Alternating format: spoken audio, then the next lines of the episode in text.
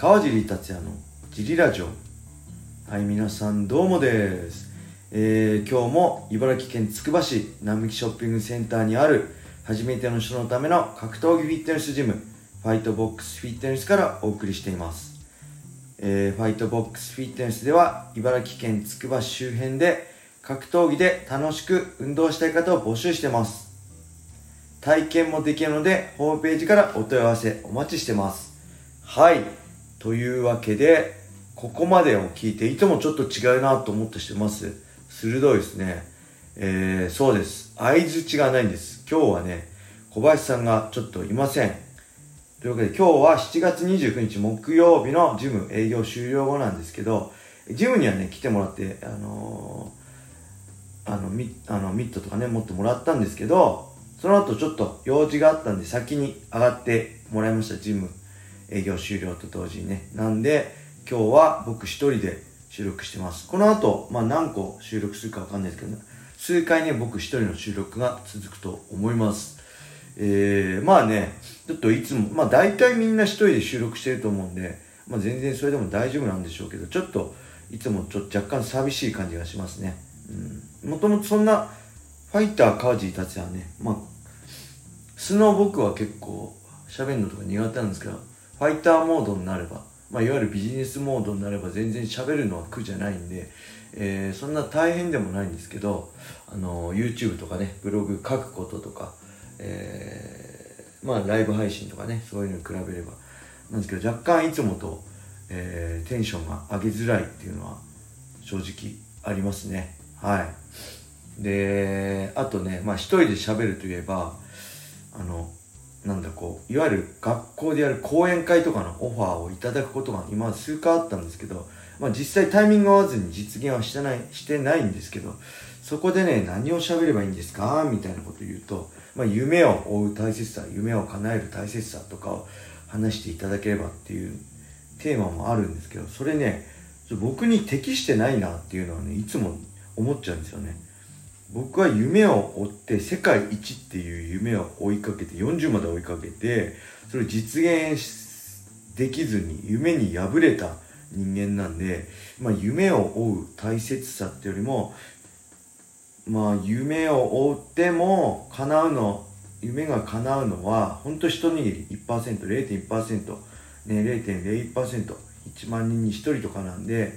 えー、夢も追いつつしっかり他のこともねやらなきゃいけないし夢以外のこともしっかりコミュニケーションだったり他の勉強だったりもするからこそ、まあ、その夢がもし破れても、えー、僕はね今そうですけどこの世界一にはなれなかったけど格闘技を通していろいろ学んだことや、えー、出会った人たちと一緒にこうやってファイトボックスフィットネスっていうのね格闘技フィットネスジムをつくばで、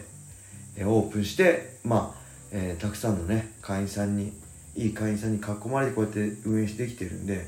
まあその辺だったら言えるんですけどただ夢を叶えるとかね夢を追うことの素晴らしさっていうのはちょっと僕は素直にねあのー、夢を追うって素晴らしいよっていうのは言えないかなっていうのが夢を追うのも素晴らしいけど他にも大切なことたくさんあるよっていうのだったら喋れるかなと思ってちょっとね役割分担としてどうかなっていうのはいつも思うんですよね。はい。そんなわけで、レターを行きましょうか。あ、レターの前にね、今日、えー、木曜日なんですけど、7月29日、さっきも言ったように木曜日なんですけど、ちょっと8月から若干ホワイトボックスフィットネスのスケジュールが変わる。スケジュールってクラス内容が若干変更しましてね、えー、そして木曜日のフリークラスはいつも通り、えー、18時半から21時まであるんですけど、えー、そこちょっと増えるかな会員さんも増えてきたんでちょっとミットをね持っていただく方バイトとしてミット持ちをね、えー、お願いしましたで今日ちょっと来ていろいろジムの雰囲気とか軽くあのー、うちの奥さんのねミット持ったりしてあの練習してもらったんですけど正式に8月頭、えーいつでしょう？8月うん、ちょっと待ってください。8月5日の木曜日から毎週木曜日、えー、ミット持ちとしてね、藤原くんっていう、えー、大学院生なんですけど、えー、ちょっとそこ。で、えミット持ちとして入ってもらうことになりました。ちょっとね身内の話になっちゃうんですけどファイトボックスフィットネスね会員さんで聞いてる人がいたら、えー、ぜひねまだあのー、いきなりね最初からあのー、すごい完璧なミットとかね、求めるのは酷だと思うんで、そういうのより、やっぱりね、ジムの雰囲気楽しい、格闘技楽しいなってことをみんなに知ってもらいたいっていうのはこのジムのコンセプトなんで、格闘技やったことない初心者でもできますよっていうのはね、そういう格闘技の楽しさを伝えていけたらなと思うんで、ぜひ、あの、会の皆さんもね、よく、あの、コミュニケーション取っていただければ助かります。来週木曜日からですね、毎週木曜日、えー、7時から9時ですかね、藤原くんが来てもらいます。はい。そんなわけで、えー、今回もレター行きましょうか。えーと、川地さんどうもです。えー、今回は格闘家の出費事情について聞いてみたいです。川尻さんは家族を持ってから一家の大黒柱として戦い続けなければならなかったというような話をしていましたが、えー、プライド、ワン、ドリーム、ストライクフォース、USC、ライジンと戦ってきた中で、えー、USC の頃にはすでにファイトマネー貯金も相当あったんじゃないかと勝手に思ってしまいます。えー、格闘家は強くなるためにはそれなりの自己投資もかかるでしょうか、えー、ジム代、えー、プロテイン、マネージャー、個人トレーナーなど、点々点、なかなかファイトマネー貯金って難しかったですか？はい、ありがとうございます。格闘家のお金事情ですね。これなかなかそう詳しい話はできないんですけど、まあそうですね、僕の場合、えー、2005年26歳でメジャープライドデビューして、そこからね、プライドだったり、まあやれんのか、ドリーム1、ストライクフォース、USC ライジンとね、メジャーイベントたくさん出させてもらって、ケアも出たか。なんで、まあ、本当に、えー、日本ではね、なかなか珍しいと思うんですけど、ファイトマネーで家族を養ってきました。今はね、この試合しないんで、する予定ないんで、このジムの経営で養ってますけど、それまではずっとファイトマネーでやってきましたね。そういう人、特に僕、やっぱいつも言うように、人付き合いとかあんま得意じゃないんで、スポンサーとかもね、例えば、それだけで飯食えるような、飯食わせられるようなスポンサー、大きい太いスポンサーもいない、谷町的な人もいないんで、あの、サポートしてくれる人はね、たくさんいますけど。なんで、やっぱり基本的にはファイトマネーで、うん、やってきたんで、えー、まあ、それ相応のファイトマネーももらったりもしてました。正直。うん。あのー、ね、あのー、それだけで家族を食わしてきたんで。ただ、まあ僕の場合っていうか、まあこれ本当に、プロ野球とかは、まあ年間契約とか複数年契約。例えば、まあ1年で、まあプロ野球だったらね、億とか行く人いますけど、格闘家の場合っていうか、まあ契約によって違うと思うんで、僕の場合、あの、1試合いくらっていう契約なんで、これね、試合しなかったらね、入んないんですよ。なんで、ざっと考えても、えー、僕、網膜剥離3回やってて、まあ、長期欠場、その間ね、1年以上試合しないっていう時もあったし、えー、他にもね、ドリームがなくなって USC に出るまで2000、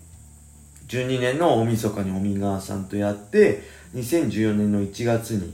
USC デビューするまで1年以上期間が空いたりして、基本的にその間は、まあ細かいね、のは数万円とかあるかもしれないですけど、基本的には無収入なんで、その辺合わせると網膜剥離だったり、あと何かな、やっぱ試合できない時期が長かった、数回あって1年以上試合できない、収入がない、1年関わらず半年ないっていうのも多々あったんで、そういうのを考えると、決してまあ、なんだろう。例えば、えー、あれですね。一生分を貯めるとか、そういうのは、ちょっと無理、厳しかったですね。ただ、あ別にこう、他の仕事しなきゃとかね、そういうのはなかったですけど、けど、あのー、やっぱ1年試合ないと結構病みます。やばいみたいな。これやばく特に USC の時は、これ前にも言ったんですけど、あの、収入が不安定だった。USC 決して高くなかったんで、家賃とかも含めて固定費を低くしようと思って、えー、住んでるマンション、アパートを解約して、僕の実家に、えー、奥さんお願いして、ちょっと収入も不安定になるからあの家賃とかかからない僕の実家に一回行ってくれないって言って USC にいた、えー、